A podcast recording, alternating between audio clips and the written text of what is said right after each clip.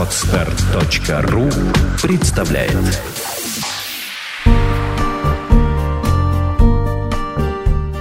Авторский подкаст Юлии Меньшиковой «Тонкие материи отношений».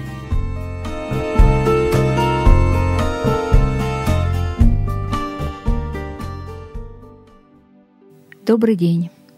С вами Юлия Меньшикова, социолог, писатель, коуч-консультант по отношениям, автор и ведущая программы «Тонкие материи отношений». Сегодня у нас речь о вирусах сознания и о том, что же ослабляет иммунитет отношений. Оказывается, что нередко виновниками сложных ситуаций в отношениях являются ментальные вирусы, влияющие на эмоции – и на всю энергетику человека в целом. Я употребляю понятие вируса не только как метафору. Из чего состоят вирусы? Они устроены довольно просто. Это информация о себе самом и защитная оболочка, состоящая из белков. Ученые много спорят, живые ли вирусы они или не живые. Некоторые ученые считают, что у вирусов информационная природа – они микроскопические, незаметны глазом, однако их действие разрушительное. Как действует вирус? Он заставляет клетки как бы сканировать и воспроизводить множество других клеток, подобных себе, искажая жизнедеятельность организма. Также действуют и духовные вирусы по отношению к нашему мировосприятию.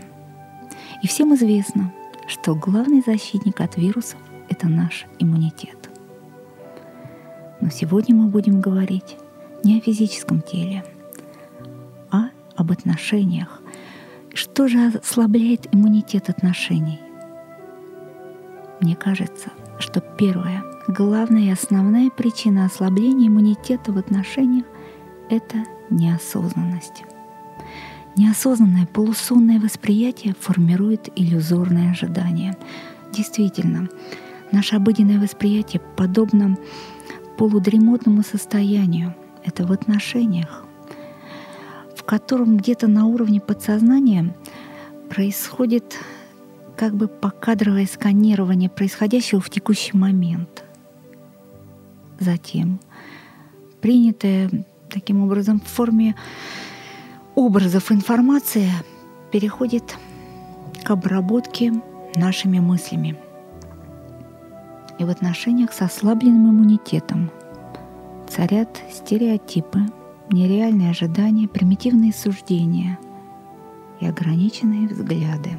Отношения воспринимаются как нечто застывшее или как неуправляемый процесс. А что же тогда осознанность? это внимательность, результат включения сознания на происходящее во время выполнения каких-либо действий, своих или партнера чтобы не происходило блуждание в мыслях, а внимание было направлено на то, что совершается в конкретный момент. Как же активировать осознанность? От мыслей о происходящем перенести внимание на само происходящее в моменте сейчас. И не отождествлять себя со своими желаниями, эмоциями, страхами. В отношениях, если хотя бы один из двоих партнеров осознан, то отношения имеют будущее. Возникает тогда вопрос, что же плохого, если человек находится в прекрасном будущем или вспоминает прошлое во время общения? Зачем нужно быть в настоящем? Это нужно для того, чтобы не терять контакт с чистой реальностью. Иначе мы действуем реактивно, согласно своим стереотипам и установкам, и общаемся с партнером не настоящим, а с его образом внутри себя. Мы не понимаем человека, не понимаем и не видим его намерения. С этим я сталкиваюсь каждый раз, когда приходит человек ко мне на консультацию. Женщины рассказывают о ситуациях, созданных в их воображении, в мозгу также, вот с такой же реальностью, как будто бы это случилось на самом деле. Когда начинаешь выяснять реальность, иногда оказывается все с точностью да наоборот, как говорится. Для примера возьмем ситуацию знакомства. Всем известно расхожее убеждение. Не хочу снижать планку. Это нормальное убеждение. Но если мы ждем партнера, который за нас решит все наши задачи, то это вирус, искажающий наше состояние и поведение. Нам кажется, что мы ставим планку партнеру. На самом деле это планка для нашей осознанности. На любом этапе отношений могут быть тонкие подмены смыслов, искажающие саму суть послания. Очень многое зависит от нашего понимания правильного, уместного, я даже бы сказала, совместимого с нашей жизнью. Есть такое понимание, которое не может быть совместимо с самими отношениями. Понимание вполне обычных и хороших фраз, установок, ценностей. Вторая причина, которая ослабляет иммунитет отношений и позволяет вирусам, ментальным вирусам проникать в наше сознание, это снятие личной ответственности. И я сейчас приведу цитату, которую я услышала, что э, пришла женщина и стала рассказывать. Мне тяжело далось прощение. Я долго прощала свою мать, и, наконец, я ее простила. Я простила ей все подлости, мерзости. Вы же понимаете, что это не то прощение, которое действительно необходимо нам и для нашего духовного роста. Истинное прощение — это когда понимаешь, что по сути дела и прощать-то нечего, и говорить не о чем, когда не осуждаешь, когда вот действительно понимаешь, что все спокойно, а что прощать родителей? У них своя жизнь. Они делали все, что могли. Их такая же жизнь, она такая же несовершенная, как наша. У них такие же задачи. Сейчас очень развито обращаться к консультантам, это здорово, к эзотерикам различного рода. И люди приходят и требуют э, ответа конкретного. Судьба или не судьба быть вместе. Об этом мы чуть позже поговорим или скажите, что мне нужно делать. Действительно, сейчас такое богатство выбора, что людям очень сложно выбор, выбрать потерянные ориентиры, новые создавать довольно непросто. И третья причина ослабления иммунитета в отношениях и проникновения вируса в сознание, о которой я хотела бы поговорить подробнее – это профанация духовных и сакральных знаний, практически повсеместная. Эзотерические духовные знания искажаются, опошляются, принижаются. Когда сакральные эзотерические знания распространяются массами, неминуемо и неизбежно происходит их профанация. Это когда сознание не поднимается до уровня этих знаний – а сакральные знания искажаются до стереотипного уровня понимания. В следующих подкастах мы будем рассматривать эти разные варианты такого искажения. Многие ситуации на плоскоземном уровне нерешаемы, потому что с этого уровня не видно смысла событий. Ведь если видеть в отношениях только практически земной смысл, не чувствуя их духовного измерения, тогда мы часто обречены на страдания. Когда не видно выбора из тупика, мы испытываем вину, ярость, страх. И чтобы найти выход, люди часто приходят к гадалкам, которые навязывают им свое видение с их молчаливого или даже с их просьбы, согласия, видение ситуации. И внушают, что от судьбы никуда не денешься – и таким образом проникают различные ментальные вирусы, и я сегодня остановлюсь лишь на немногих, на самых высокочастотных запросах. Ну, например, все решается путем переговоров. Эта мысль сама по себе очень, возможно, в каких-то ситуациях довольно эффективная. Но в отношениях, представьте такую ситуацию, вы сели с партнером, и сказали, давай договоримся, что за три дня ты взойдешь на Эверест. давай, ну, это будет очень приятно для меня, вот э, если ты поставишь там флаг, сфотографируешься, мне это очень будет э, нужно. Ради меня сделай это. Вы скажете, такая ситуация исключена, такого не может быть, э, потому что я же понимаю, что человек это не может сделать.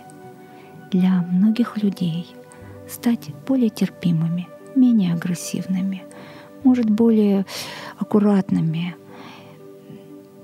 как каким-то образом изменить свой характер.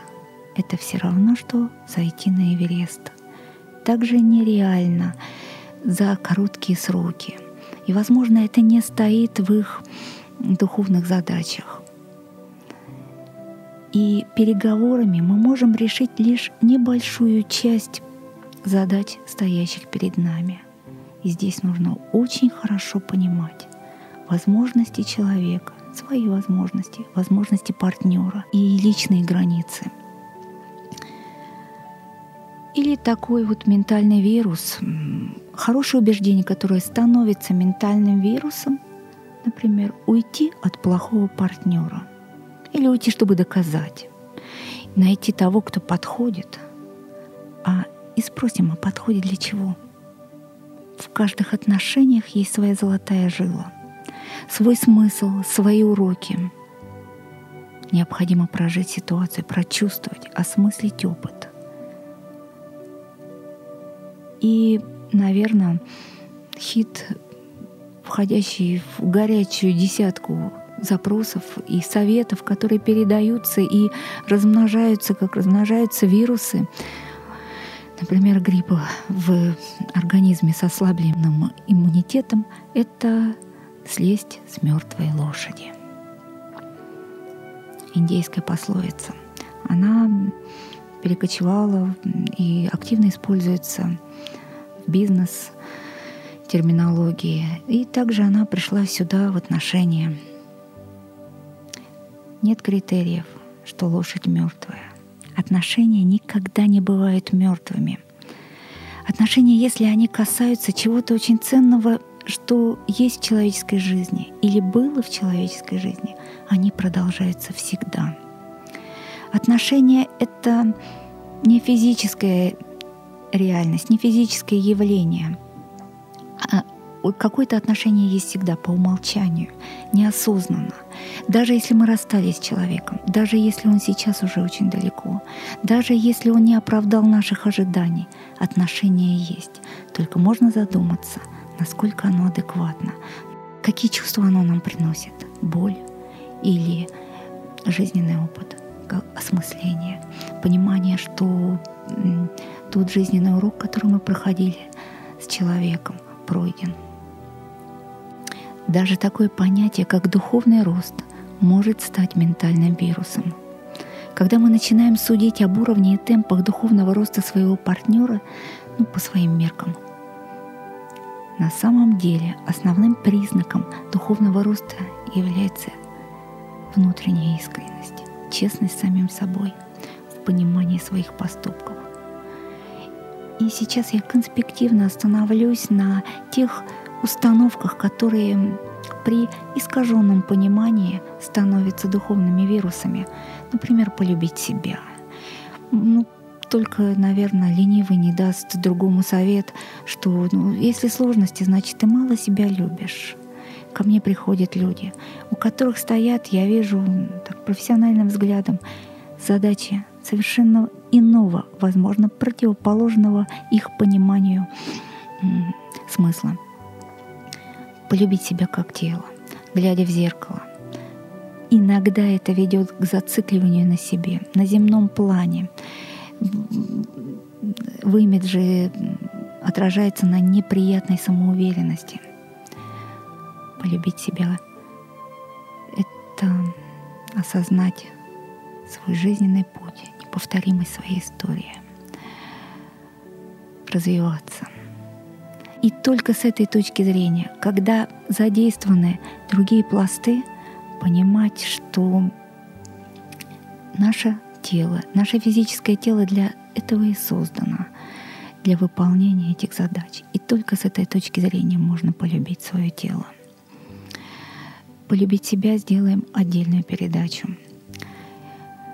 И даже такое, ну, казалось бы, бесспорное утверждение, что нужно творить добро в области отношений, может стать вирусом. И тогда идут выводы, что добро наказуемое или инициатива наказуемая. На самом деле часто в отношениях добром является осознание того, что каждый проходит свою половину пути и предоставить партнеру пройти его половину, не проходить его, но пройти свою. Свое и чужое — тема, целая тема для нашего разговора. Быть самой собой. Я такая, как есть. Тоже ментальный вирус. А что значит настоящее? Если мы выйдем э, на работу, не будем приводить себя в порядок, наводить э, косметику, непричесанные, это мы будем настоящие. Настоящий человек — это человек не в состоянии реакции. Мы путаем спонтанные проявления, реактивные характера своего, возможно, темперамента, реактивные в ответ на что-то и свою настоящесть. Как и внешняя, так и внутренняя ухоженность не делает человека неискренним. Загадка быть разной, таинственной, тоже определенной может стать вирусом. И тогда это будет вести к эмоциональной неуравновешенности, к истеричности. А вот такое утверждение, как быть интересным, может вести к зацикленности на себе в общении. И самое, мне кажется, тоже очень распространенный вирус — это, я даже назвала это бегуди и халат. И подается этот коктейль, замешанный на страхах и недоверии, практически на каждом тренинге. Ну, мало психологов, которые не упоминают это. Оказывается, в отношениях совсем не то, о чем мы говорили раньше, самое страшное, а то, что женщина ходит в бегуди, что на самом деле не очень распространено сейчас, и в халате. Это вот они главные виновники событий неприятных. Если вы будете ходить в бегуди и халате, он может уйти. Когда я работала в рекламе, самый главный совет, мудрый совет копирайтером, это он звучал так. Не говорите с людьми, как с умалишенными. И иногда, давая советы, действительно, ну, мы понимаем, что когда-то нужно снимать рабочую одежду, когда-то нужно действительно одевать домашнюю и смывать макияж. И в этом ничего нет разрушительного для отношений. Мне кажется, что самое главное вот в этом вирусе то, что внутренняя неухоженность, примитивные суждения, примитивные реакции — вот виновники того, что отношения искажаются недоверием, ссорами, конфликтами. И в завершение сегодняшнего неполного далеко списка это разбитую чашку не склеишь. На самом деле я помогаю склеивать разбитые чашки и даже скакать на лошадях, которые не думали умирать. И резюме, что для укрепления иммунитета нужна осознанность, ощущение духовного измерения, личная ответственность. Если из двоих хотя бы один человек осознан, то отношения уже имеют будущее. Таким образом мы уходим из драмы и ощущаем богатство выбора своих состояний. Ведь нет предопределенности, есть только предрасположенность. До встречи! С вами была Юлия Меньшикова, автор программы «Тонкие материи отношений». Сделано на podster.ru Скачать другие выпуски подкаста вы можете на podster.ru